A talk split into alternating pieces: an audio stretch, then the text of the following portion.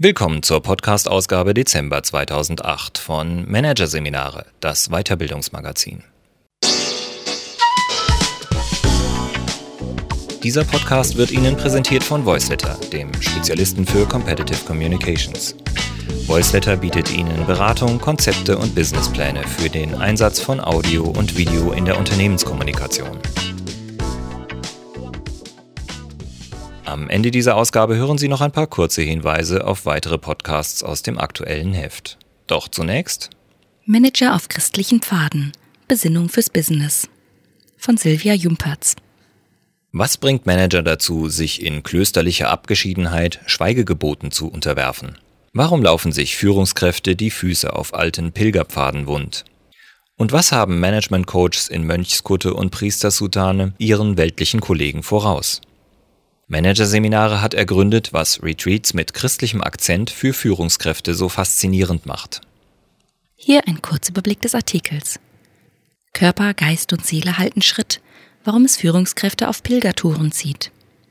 Zwischen Meditation und Mühsal, woran Manager beim Pilgern wachsen. Spiritual Consulting, wie Patres und Pastoren Manager beraten und trainieren. Kontemplation hinter Klostermauern, was Manager von Retreats in Ordensgemeinschaften erwarten können. Glaubensvielfalt, wieso sich nicht nur Kirchenmitglieder von den Beratungsangeboten der Kirchen angezogen fühlen. Und Vorsprung, weshalb es Priester als Berater leichter haben, das Vertrauen ihrer Klienten zu gewinnen. Ich bin dann mal weg heißt ein Boombuch, das die Deutschen seit fast drei Jahren auf Trab bringt. Spätestens seit es ganz oben auf den Bestsellerlisten stand und seit sein Autor, Fernsehkomedian Harpe Kerkeling, damit durch die Talkshows tourte, hat auch einen Großteil der Nation die Lust an einem alten, fast schon vergessenen Ritual gepackt. Dem Pilgern. Besonders beliebt ist der von Kerkeling beschriebene Jakobsweg, der zum Grab des heiligen Jakobus in Santiago de Compostela in Nordwestspanien führt. Doch auch andere Routen erfreuen sich einer Renaissance sich ausklinken aus dem atemlosen Trubel der Welt, um zu innerer Einkehr zu gelangen. Darin besteht die Anziehungskraft des Pilgerns für viele Menschen. Nicht zuletzt für die Hansdampfe unserer Arbeitswelt, Manager, für die es mittlerweile auch spezielle Pilgerangebote gibt.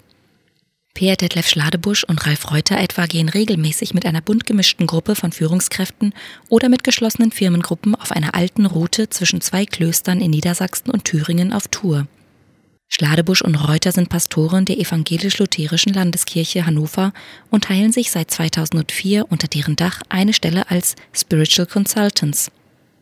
Als Seelsorger und Managerberater in Personalunion bieten die beiden über das Pilgern hinaus ein ähnliches Dienstleistungsspektrum wie andere Berater auch.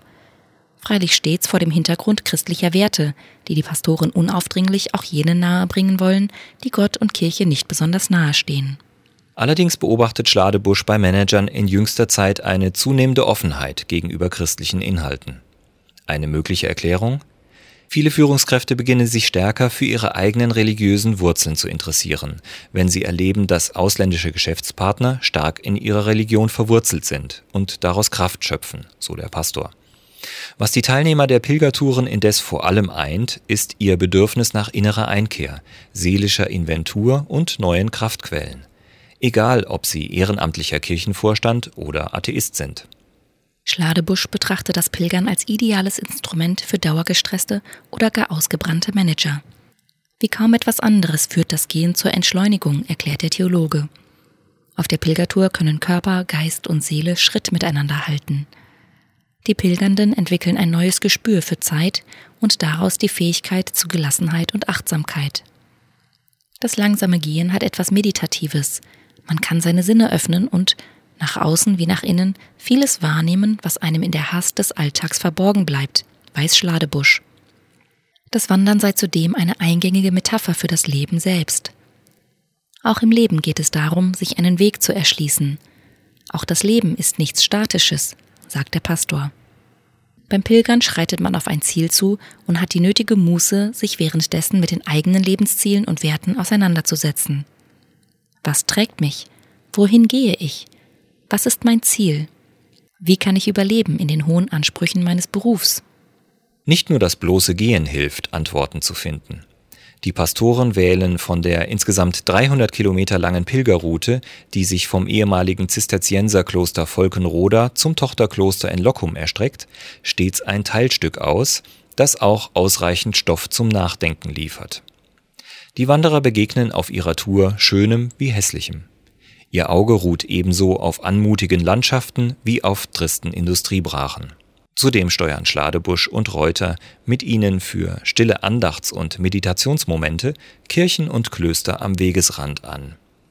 Und auf dem Weg lassen sie die Wanderer über ausgewählte Gleichnisse aus der Bibel nachsinnen.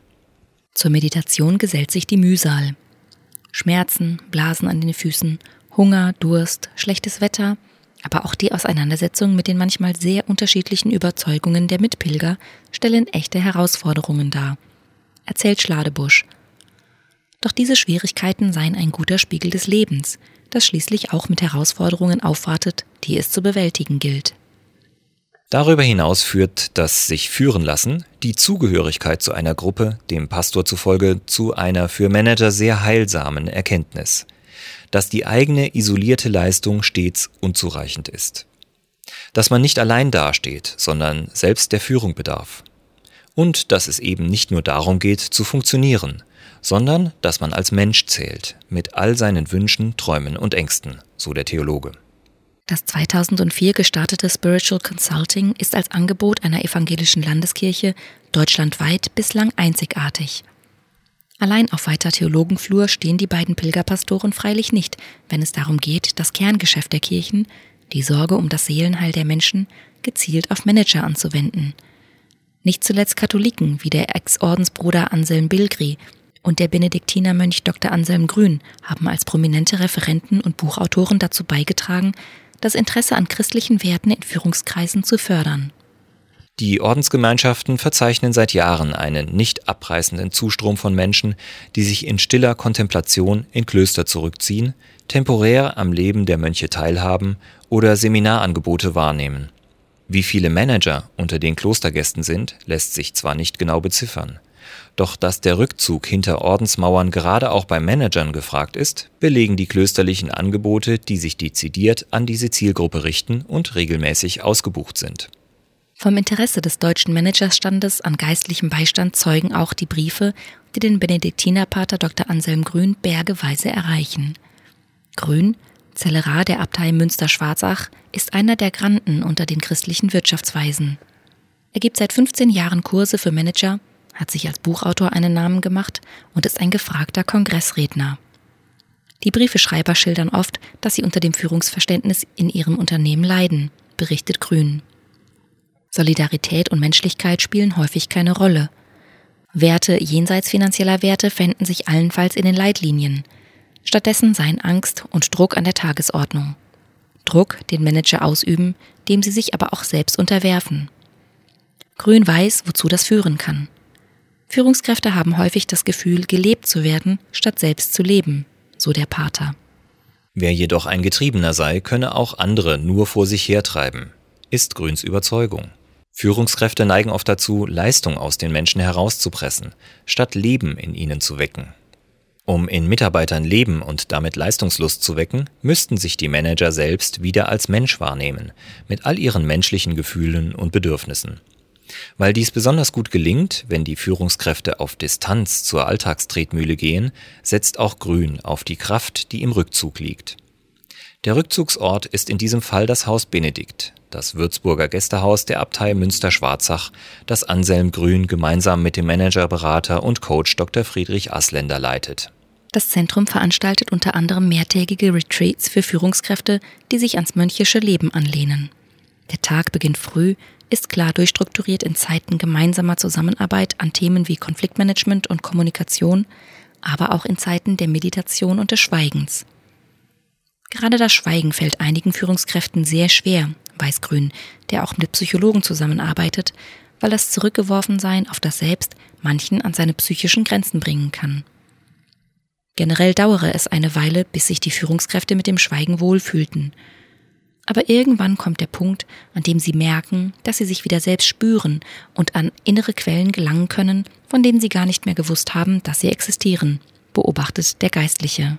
Leitet Anselm Grün nur ab und an persönlich Kurse für Manager, so hat Andreas Breer, geistlicher Name Pater Tobias, den Einsatz für Managerseelen zu seiner Hauptaufgabe gemacht. In der Duisburger Prämonstratenserabtei Hamborn leitet der Mönch und Klosterkämmerer die gemeinnützige Beratungs GmbH Kompetenzcenter Mensch. Auch Pater Tobias weiß um die Schattenseiten der modernen Arbeitswelt. Das Problem sei die Fokussierung aufs Haben, Machen und Schaffen. Auch auf die Fachkompetenz, zum Nachteil der Eigen- und Sozialkompetenz. Langfristig erfolgreich könne eine Führungskraft aber nur dann sein, wenn sie nicht wieder ihren Körper und ihre Seele lebe. Es geht uns deshalb vor allem darum, die Manager, die zu uns kommen, aufzubauen, sagt der Pater. Im Sinne eines ganzheitlichen Konzepts gehört dazu nicht nur die Aufarbeitung seelischer Konflikte, sondern unter Umständen auch die Arbeit am Körper. Es gibt Fälle, in denen der sportliche Pater, der selbst fünfmal jährlich Marathon läuft, mit seinen Coaches gemeinsam im Fitnessstudio trainiert. Neben Einzelcoachings und Seminaren bietet auch das Kompetenzcenter Mensch Managern aus einer Firma die Möglichkeit, an mehrtägigen Retreats, sogenannten Besinnungstagen für Manager, vor Ort teilzunehmen.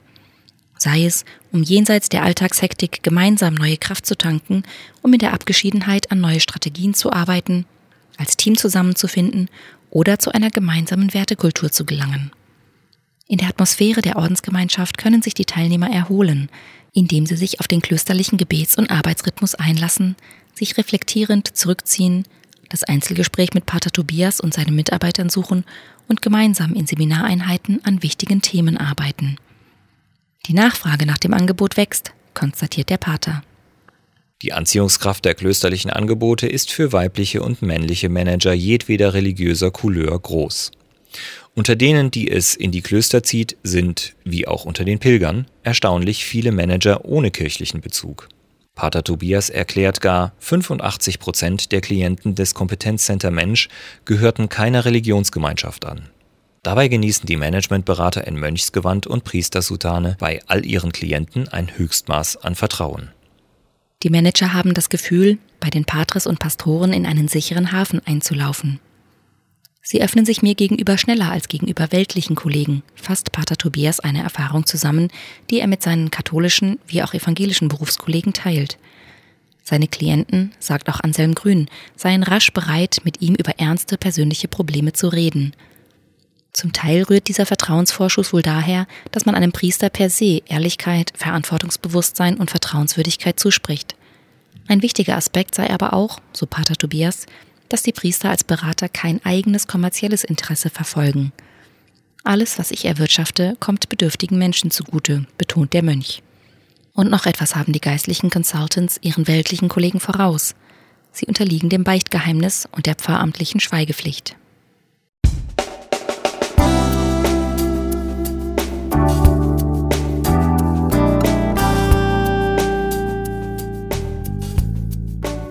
Sie hörten den Artikel Manager auf christlichen Faden. Besinnung fürs Business von Silvia Jumpertz aus der Ausgabe Dezember 2008 von Managerseminare, präsentiert von voiceletter.de. Weitere Podcasts aus der aktuellen Ausgabe behandeln die Themen Irrglaube, Authentizität, Echtsein macht erfolglos und Corporate Social Responsibility, Wettlauf um Wohltaten. Weitere interessante Inhalte finden Sie im Internet unter www.managerseminare.de.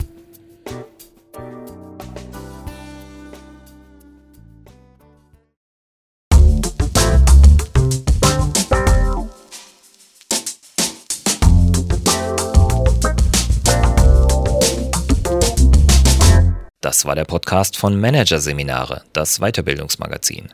Ausgabe Dezember 2008. Dieses Audiofile wurde präsentiert von Voiceletter, dem weltweit ersten Anbieter im Bereich Business Podcasting.